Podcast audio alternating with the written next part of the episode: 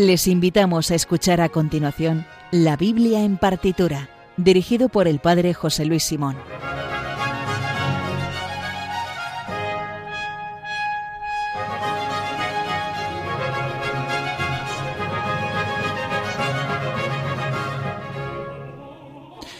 Buenas noches. Después de este estupendo programa del Padre Luis Fernando de Prada, el hombre de hoy y Dios, vamos con el octavo programa ya de la Biblia en partitura. Hoy vamos con un programa eh, que la línea eh, va a ser escuchar seis salmos, después de dos programas dedicados a la primera parte del Mesías de Gende, la parte dedicada al anuncio de la venida del Mesías y al relato de la Navidad, vamos a elegir, el, hilo conductor va a ser centrarnos en este libro de la Biblia, que es el más musicalizado. Eh, los salmos están muy presentes en la liturgia de la Iglesia y por tanto, tanto en el mundo católico como en el mundo protestante, muchísimos autores, o bien por los oficios de vísperas, o bien por los oficios de tinieblas, eh, han musicalizado muchísimos salmos. Y hoy vamos a elegir seis que no son, creo yo, pienso yo, no son los más conocidos o los más presumibles. Se puede hacer un programa con salmos musicalizados y no poner ninguna obra ni de Bach ni de Händel, siendo el que les abra un baquiano irredento y un barroco contumaz se puede. Sí que vamos a poner música barroca, pero vamos a escuchar seis salmos, o algunos son trocitos de salmos, de autores como Borsak, Albeniz, Ramó, Allegri, Cal Felipe Manuel Bach, no es el padre, es el, uno de los hijos, y Giuseppe Verdi. Eh, pienso yo que algunos de ellos mm, son bastante desconocidos. No creo que mucha gente haya, hayáis escuchado quizá el salmo que vamos a escuchar de Verdi, que será el último que oigamos. Como siempre, eh, nos lo pasamos muy bien haciendo este programa y deseamos que también quienes nos estáis escuchando allí donde estéis, los que estáis trabajando, los que quienes lo estáis escuchando ahora en directo, los que os descargáis el podcast, que también podáis disfrutar, que os sirva para conocer un poquito más la Biblia y también un poquito más de esta expresión maravillosa del espíritu humano que es la música clásica o la música culta. Recuerdo que en el Twitter del programa, que es arroba bibliartitura, pueden escribirnos para hacernos una petición, dedicatoria o recomendación. Y además tiene la lista de obras que acabamos de es, que vamos a, poner ahora, que vamos a escuchar. También pueden ponerse en contacto con el programa en el mail la biblia en partitura arroba radiomaria.es. Les habla el padre José Luis Simón y comenzamos en Radio María la Biblia en partitura.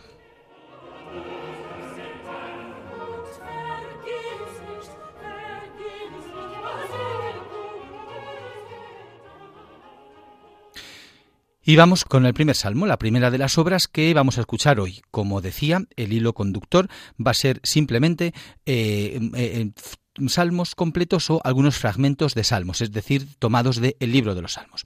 Como sabéis, el libro de los salmos, todo el mundo lo sabemos, eh, contiene 150 salmos. Bueno, el número es bastante simbólico, algunos salmos en realidad son repeticiones, algunos se podrían considerar más bien una antífona más que un salmo, pero bueno, están, eh, eh, así aparecen en la Biblia como 150 salmos. Expresan y reflejan toda la historia espiritual del pueblo de Israel. Hay salmos de petición, de súplica, de acción de gracias, te deum por la coronación de los reyes, salmos de aclamación, de júbilo, aleluyas, salmos que recuerdan momentos de la historia de Israel, algunos salmos que son expresión de la oración de una persona, otros que son expresan una oración colectiva.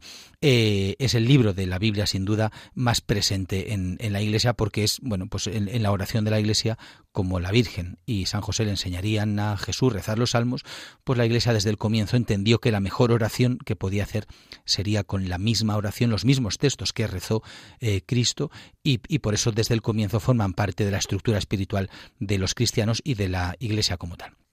Eso hace que en toda, a lo largo de toda la música, muchísimos compositores, todos prácticamente, bueno, no lo sé, igual hay alguno que no, pero yo pienso que todos los que han dedicado alguna partitura a escribir algo de música sacra o de, música religiosa han compuesto seguro un salmo o una parte de un salmo. Y eh, la elección de los seis que vamos a escuchar hoy eh, es bastante aleatoria. El único criterio es como decía, salmos creo yo, pienso yo, no especialmente conocidos. Eh, y de autores que quizá a priori no podíamos asociar que hayan musicalizado un salmo. Y vamos con el primero. Nos vamos a ir con un salmo compuesto por Antonin Leopold Borsak. Eh, Antonio Leopoldo, ¿eh? esto es un nombre ahí bonito. Saludos a la parroquia de San Leopoldo, por cierto. Un compositor eh, nacido en 1841, muerto en 1904. compuso un salmo, o sea, musicalizó un salmo que es el Salmo 149 para orquesta y coro. Tiene es el Opus 79 de Borsak, el Opus 79 B 154. es bastante curioso porque este salmo, que leo el texto por si acaso alguien no lo tiene en mente, es el penúltimo de los Salmos, 149. Eh, el, el subtítulo de la Biblia es el campo de batalla del pueblo de Dios. Y dice, aleluya, cantad al Señor un cántico nuevo, resuene su alabanza en la asamblea de los fieles, que se alegre Israel por su Creador, los hijos de Sión por su Rey. Alabad su nombre con danzas, cantadle con tambores y cítaras, porque el Señor ama a su pueblo y adorna con la victoria a los humildes. Y aquí viene cuando la matan que los fieles festejen su gloria y canten jubilosos en filas, con vítores a Dios en la boca y espadas de dos filos en las manos, para tomar venganza de los pueblos y aplicar el castigo a las naciones, sujetando a los reyes con argollas, a los nobles con esposas de hierro. Ejecutar la sentencia dictada es un honor para todos sus fieles Aleluya, acaba así. Bueno, un salmo que no nos da tiempo a explicar espiritualmente cómo, leerlo, pero es muy interesante porque el pueblo de Israel, en ese contexto, su vida dependía de vencer en las batallas. Daban gracias a Dios cuando estaban vivos, como cuando nosotros salimos de una enfermedad, le damos gracias a Dios por ello, pues lo que ahora son las enfermedades antes eran esas batallas. Borsak lo musicaliza también porque en ese momento final del del 19, principios del 20, también República Checa estaba en un momento eh, eh, con batallas y con problemas de nacionalismo y lo musicalizó, por cierto, en checo, no, no en latín, eh, como bueno, como, como para fortalecer y como igual, que Betulia Liberata, cuando hemos escuchado ese oratorio de Mozart, decíamos que se empleaban esos textos de la Biblia, de Judith, también Esther, como para decir al pueblo, bueno, igual que venció Judith también nosotros y demás, bueno, pues este texto se hizo un poco como un himno, como para decir a la gente, venga, que Dios está con nosotros, también nos va a ayudar en, en esta lucha. Bueno, pues vamos a escuchar ya la versión de Anthony Borsak de el Salmo 149. Cantad al Señor un cántico nuevo.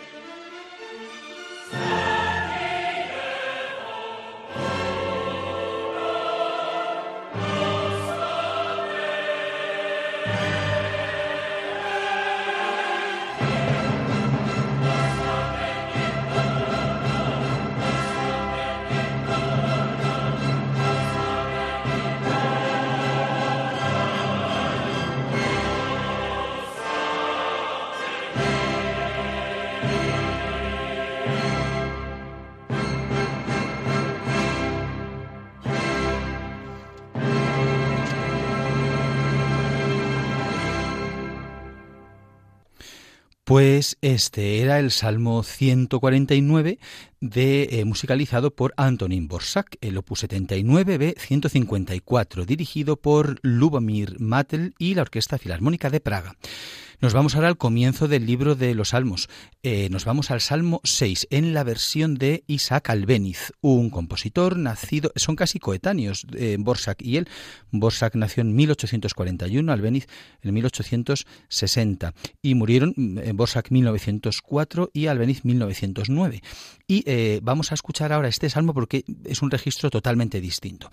Eh, son los primeros, eh, son los, sí, los primeros cinco versículos del Salmo 6, que el título en la Biblia es Oración en peligro de muerte. Dice el texto, Señor, no me corrijas con ira, no me castigues con cólera.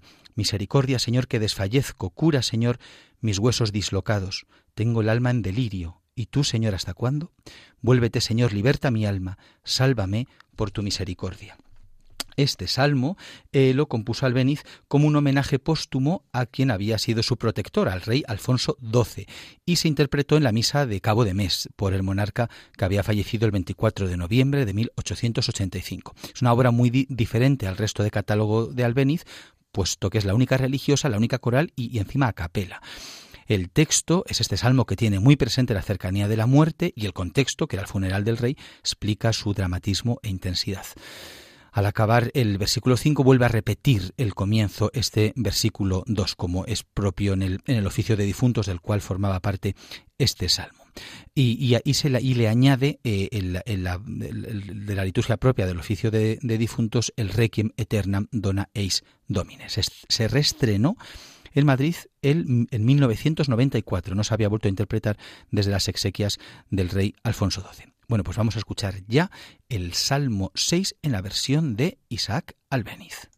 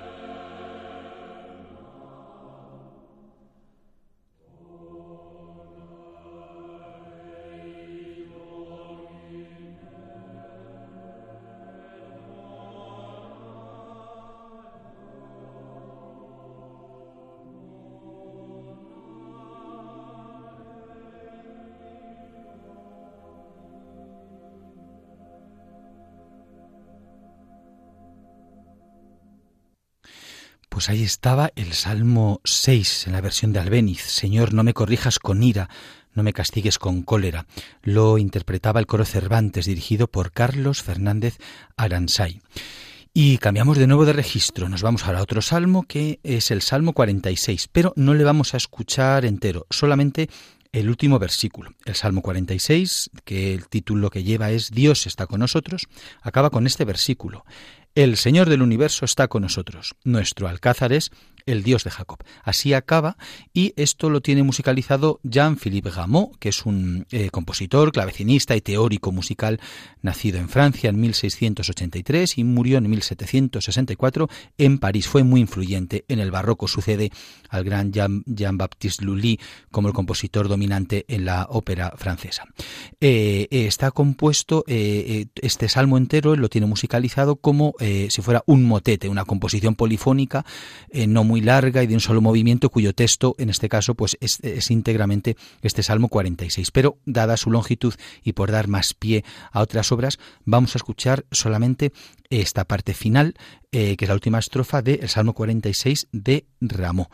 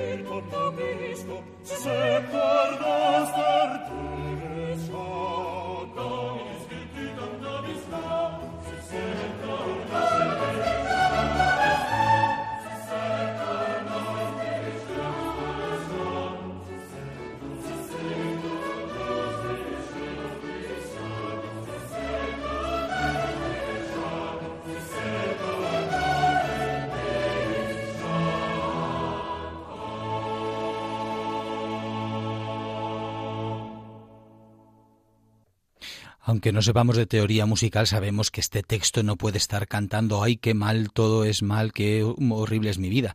Eh, porque musicalmente ya es, casi una danza, ¿no? Los que sepáis bailar, esto se podría bailar como una de estas danzas galantes. Claro, porque el texto, como decíamos antes, es el Señor del universo, está con nosotros, nuestro alcázar es el Dios de Jacob. Y esta es la versión de Rameau que ha sido interpretada por Herbeniquet y el Concert Espiritual. Vamos con el cuarto salmo, que es de Gregorio Allegri. Vamos a escuchar el Miserere, que es la única obra que conocemos de Allegri, no padre. Es verdad que Gregorio Allegri, que nació en Roma en 1582 y murió allí mismo en 1652, sacerdote, cantante y compositor italiano, es archiconocido por su famosísimo Miserere, que se interpretaba en la Capilla Sixtina el, en el día de Viernes Santo, etcétera, etcétera. Pero no vamos a ser tan evidentes y vamos a escuchar otro salmo de él. Vamos a escuchar en concreto el salmo, una parte del salmo 34, que es el salmo que cuyo título en la Biblia es bajo la protección divina, pero vamos a escuchar a partir del versículo 9, que es, nos lo sabemos todos, eh, todo el mundo sabe y le suena, gustad y ved, ¿a qué lo habéis pensado? Pues eso, qué bueno es el Señor. Dichoso el que se acoge a él. Bueno, pues esto eh, fue interpretado también por él, este compañero mío en el sacerdocio, que es el señor Gregorio Alegri, el padre Gregorio Alegri, mejor dicho, y lo vamos a escuchar ya. Dura un poquito más de cinco minutos.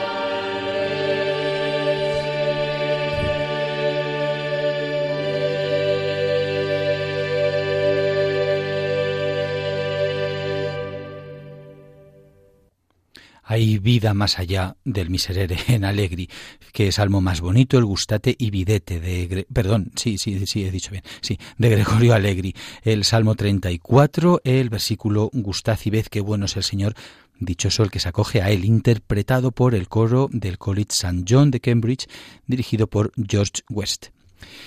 Vamos a por el quinto salmo. Eh, nos vamos ahora a un miembro de la familia Bach, pero no al gran Juan Sebastián, padre de todos ellos, de infinitud de infinitudes de hijos, y nos vamos con un trocito de una cantata de su hijo Carl Philipp Emanuel Bach, el Bach de Hamburgo. Ya escuchamos uno de los primeros programas el comienzo de su Magnificat. Vamos a escuchar ahora eh, el primer movimiento o el número uno de la cantata que compuso para eh, el día de Pentecostés del año 1769, que fue ese año el 14 de mayo. Eh, es una cantata compuesta para solistas, coro y orquesta. Eh, se llama, eh, no he repasado mucho el alemán, así que lo digo en español, Señor, enséñanos a cumplir tu ley, porque el primer movimiento de esta cantata contiene el versículo número 10 del Salmo 143. El Salmo 143 lleva como título en la Biblia Petición de ayuda ante el enemigo. Y el versículo 10, que es el que vamos a escuchar ahora en la versión de Carl Philippe Emanuel Bach, es muy conocido también por todos nosotros. Señor, enséñame a cumplir tu ley, ya que tú eres mi Dios. Tu espíritu, que es bueno, me guíe por tierra llana. El resto de la cantata, eh, aparte de por su longitud, no lo vamos a escuchar porque no contiene textos bíblicos, solamente este comienzo, este primer número, que sí contiene este versículo del Salmo 143 que vamos a escuchar ya. Thank you.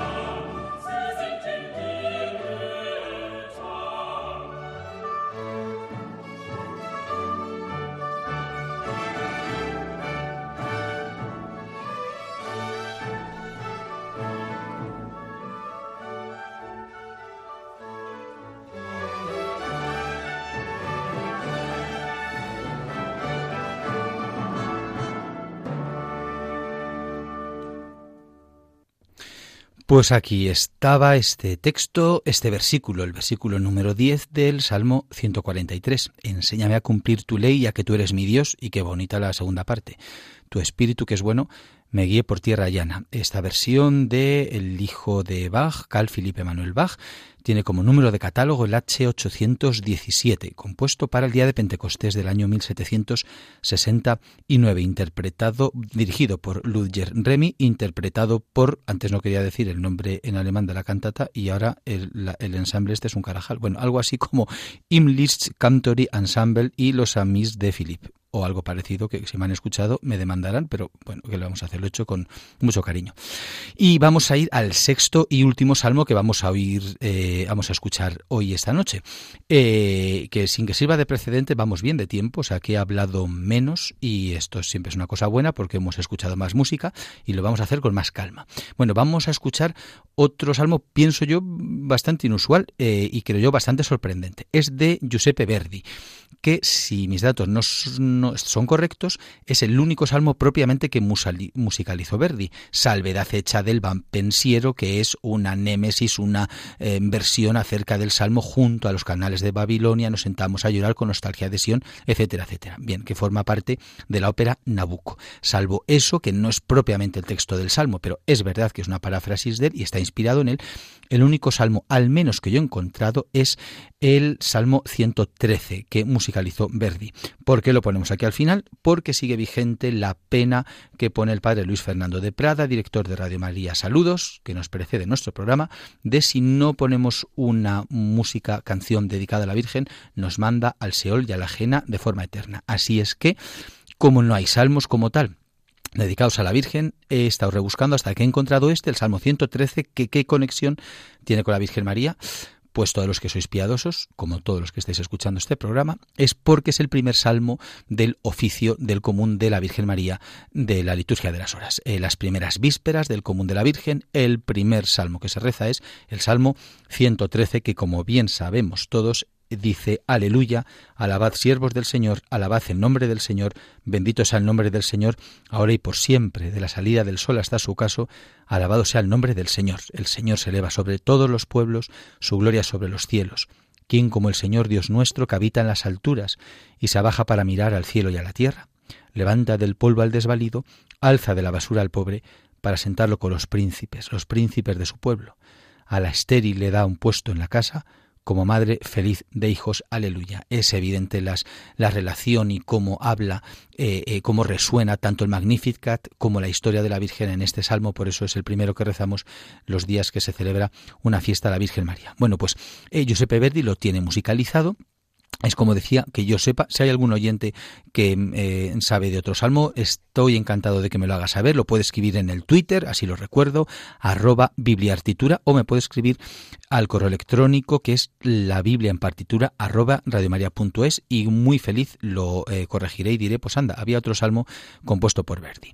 Bueno, es muy curioso porque lo hace con su propio estilo musical, lo que se llama el bel canto italiano, eh, y hace que sea muy inusual escucharlo, dado que pudiera parecer, si no estuviéramos en este programa y en esta emisora tan piadosos, pues podría ser el fragmento de cualquiera de una de sus óperas y podría ser un fragmento que muy bien lo podríamos escuchar en cualquier espectáculo teatral o de la ópera del siglo XIX, más que en un contexto litúrgico. Pero como este programa es la Biblia en partitura y no es un programa solo de música sacra, música religiosa, música litúrgica, son textos de la Biblia que inspiran composiciones, pues aunque no tuviera el sentido de inspirar la piedad o la devoción particular, o para ser escuchado en un contexto litúrgico. No obstante, esta forma es una música que pone eh, melodía y pone sonido a este salmo, el Salmo 113 de la Biblia, y por eso lo vamos a escuchar, el Salmo 113 en la versión del gran Giuseppe Verdi.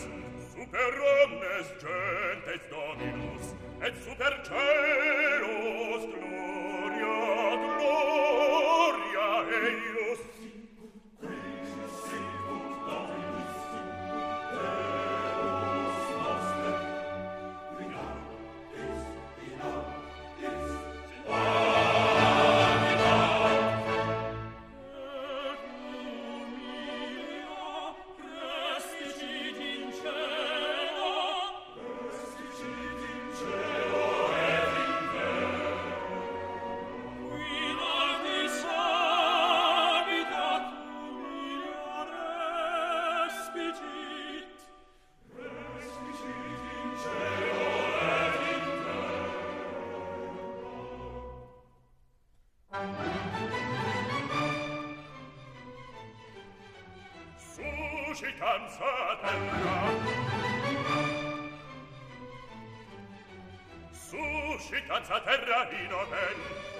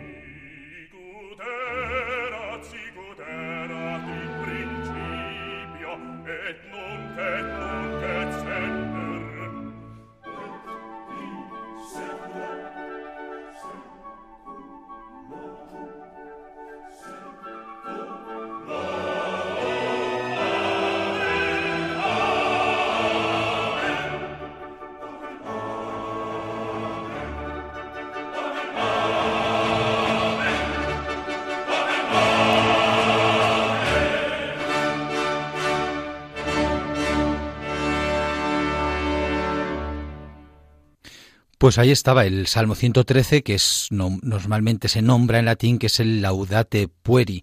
Eh, son las primeras palabras en latín del Salmo.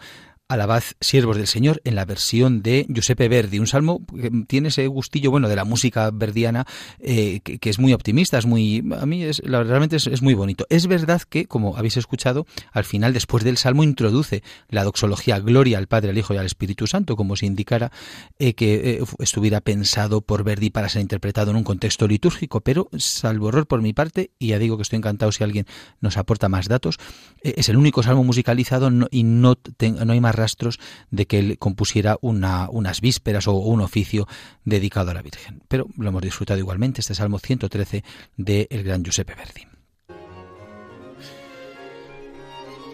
Y nos vamos después de haber escuchado estos seis salmos que hemos oído. Nos ha quedado hoy un programa muy romántico como yo, que hemos escuchado a tres autores románticos, que son eh, este último, Giuseppe Verdi, también hemos escuchado a Borsa, otro salmo, y a Albeniz. También hemos escuchado obras barrocas y de Renacimiento como de Ramón de Allegri y de Carl Philippe Emmanuel Bach.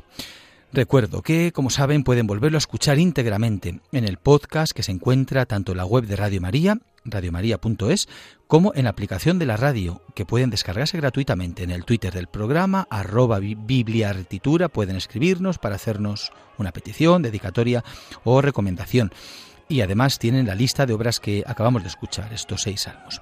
También pueden ponerse en contacto con el programa en el mail la Biblia en partitura arroba radiomaria.es o por correo postal en la dirección Paseo de Lanceros 2, primera planta, 28024, Madrid. La próxima semana no se pierdan a esta misma hora el programa Música de Dios sobre música litúrgica con el padre Eusebio Guindano.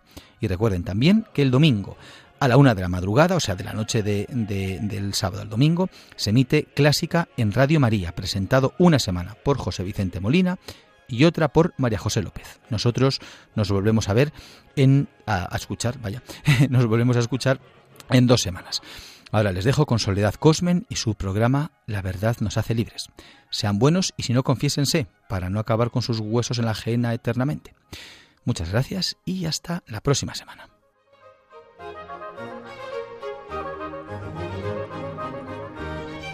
Han escuchado en Radio María La Biblia en partitura dirigido por el padre José Luis Simón.